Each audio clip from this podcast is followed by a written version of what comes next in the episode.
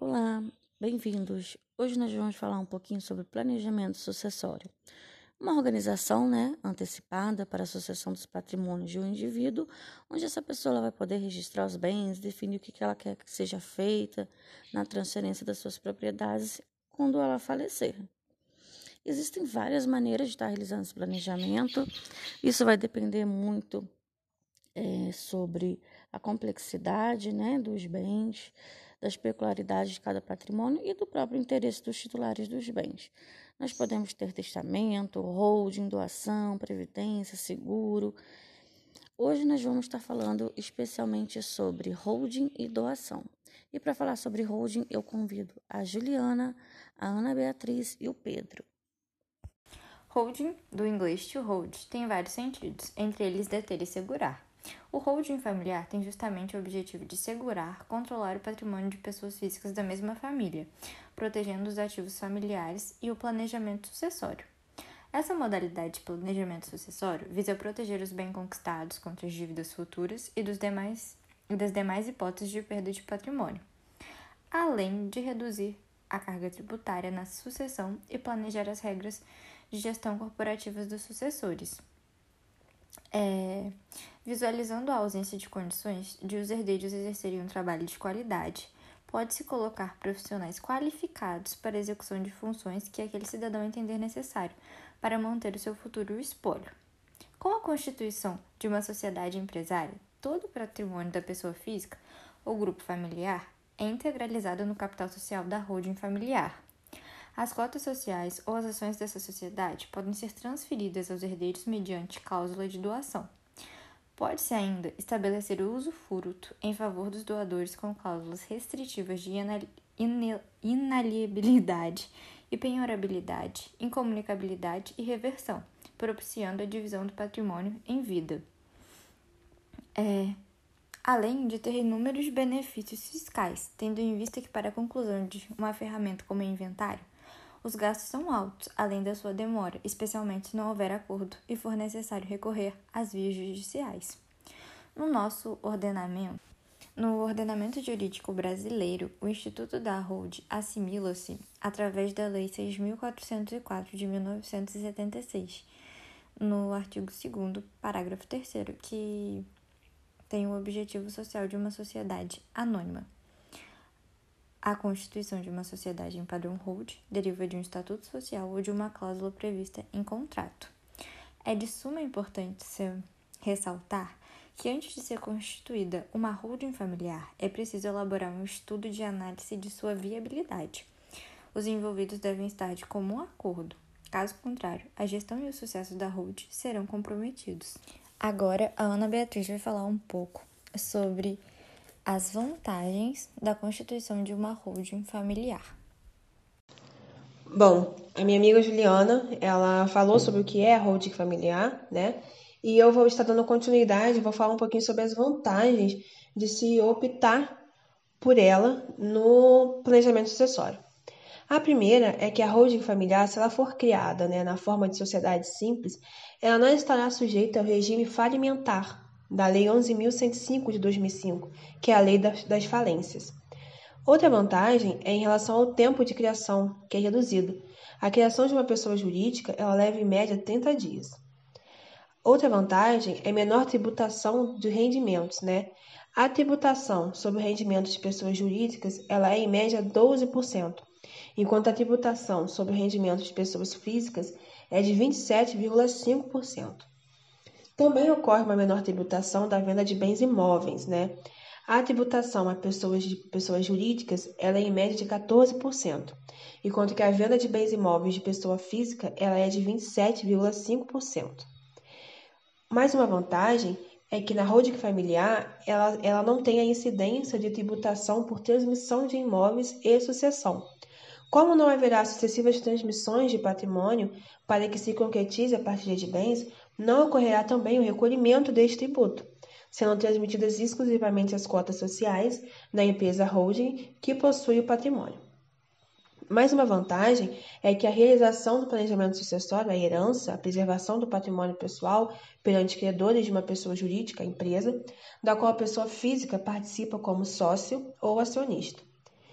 Mais uma vantagem é a facilidade na outorga de garantias, avais e fianças, e na emissão de títulos de crédito, notas promissórias, né, através da pessoa jurídica, em função da sua maior credibilidade junto ao mercado. Bom, eu vou estar passando a palavra para o meu amigo Pedro, que ele vai estar falando mais um pouquinho sobre mais algumas vantagens de se optar pelo, pela holding familiar.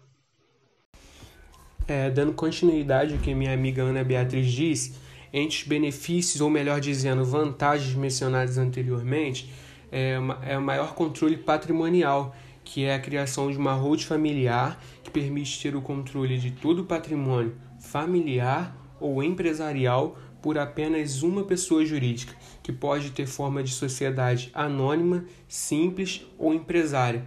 Deste modo, evita-se eventual dilapidação patrimonial pela gestão de pessoas que não possuem experiência para tanto.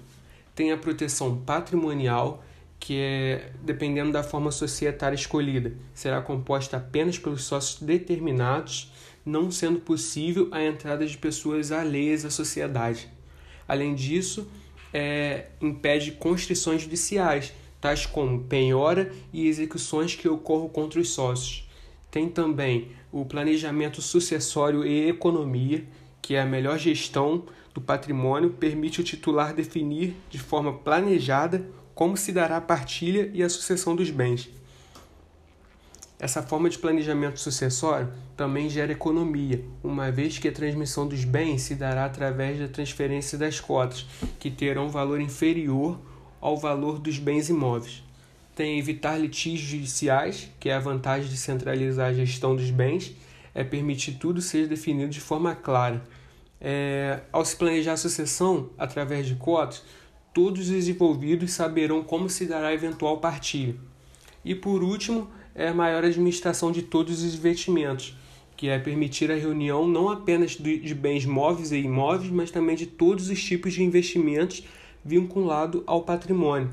Deste modo, a administração constante e bem planejada de tais investimentos por administradores especialistas da área permite a circulação de capital e de seu melhor retorno. Essas são as vantagens é, de é, adquirir uma holding familiar. É, obrigada, Juliana, Ana e Pedro. Falaram para a gente um pouquinho sobre holding. É uma modalidade muito moderna, super eficaz, né, que vem crescendo muito no Brasil, principalmente porque você vai estar tá evitando né, o inventário que acaba dilapidando muito o patrimônio dos herdeiros e pelo fato de que você consegue fugir do do temido imposto do ITCMD, que é o Imposto de Transmissão, Causas, Mortes e Doação. Né? É, agora a gente vai estar falando para vocês um pouquinho sobre doação, a figura mais conhecida e mais utilizada no Brasil. E para falar um pouquinho, eu convido a Maria das Graças e a Eliana. Então, gente, falando sobre doação, a gente entende que doação é um contrato onde uma pessoa, por vontade própria, faz sua transferência, né? A transferência de seus bens, patrimônios, para uma outra pessoa, onde está disposto no artigo 538 do Código Civil. Entre as possibilidades de doação, nós vamos dar destaque em relação ao planejamento sucessório de ascendente para descendente, que é uma forma mais simples de ser realizada na prática. A doação em vida é uma maneira legal de transferir bens, como por exemplo imóveis, sem que haja um processo de compra e venda. Existem algumas vantagens de se realizar a doação em vida, ao invés de deixar os bens para um futuro inventário.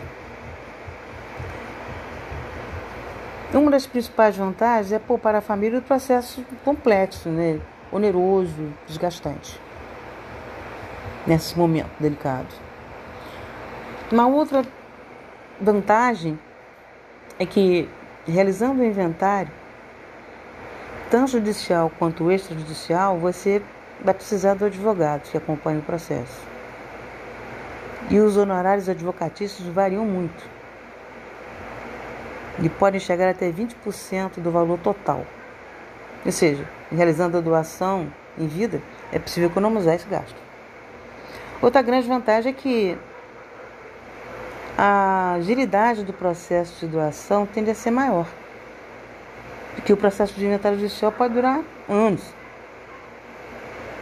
ao contrário do que foi dito anteriormente com o processo de doação.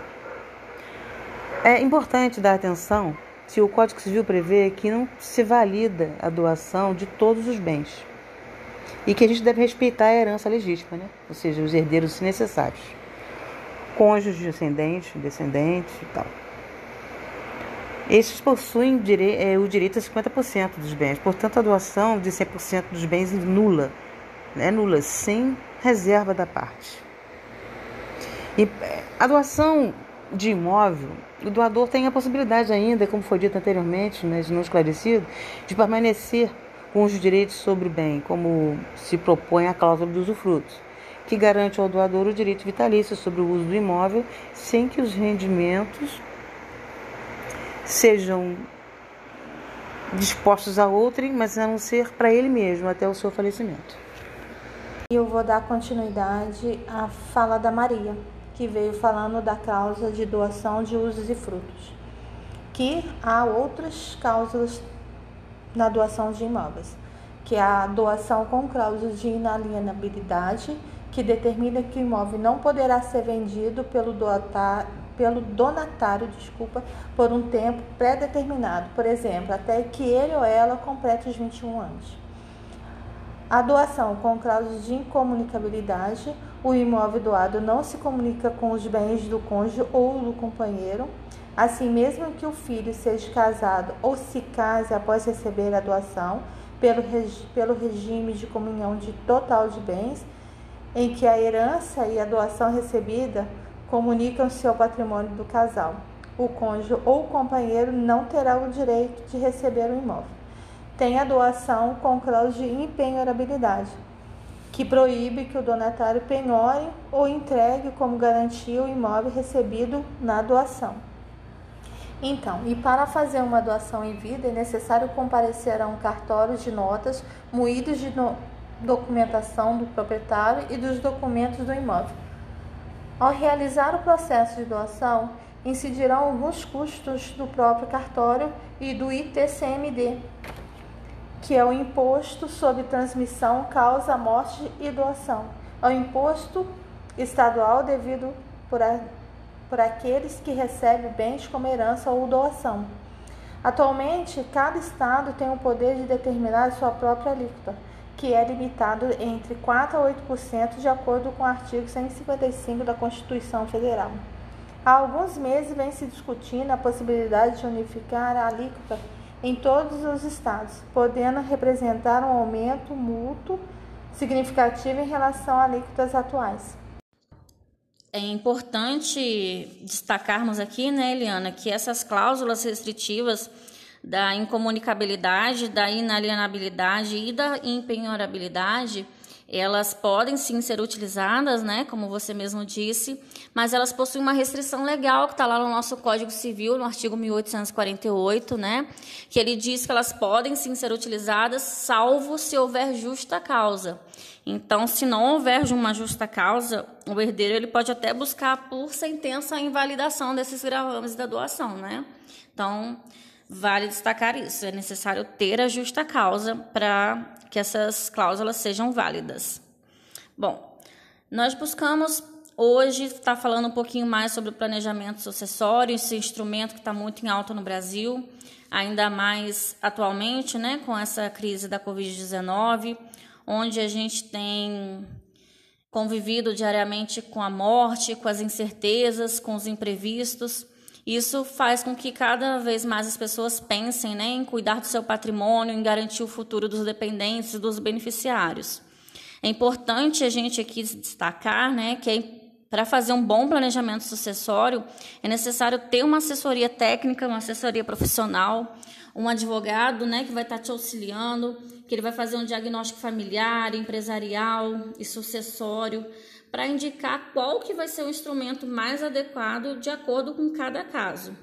Para que assim, né, você possa realmente estar garantindo que o seu dinheiro, os seus bens vão estar garantidos com futuro estável, né, para os seus herdeiros diante do planejamento sucessório.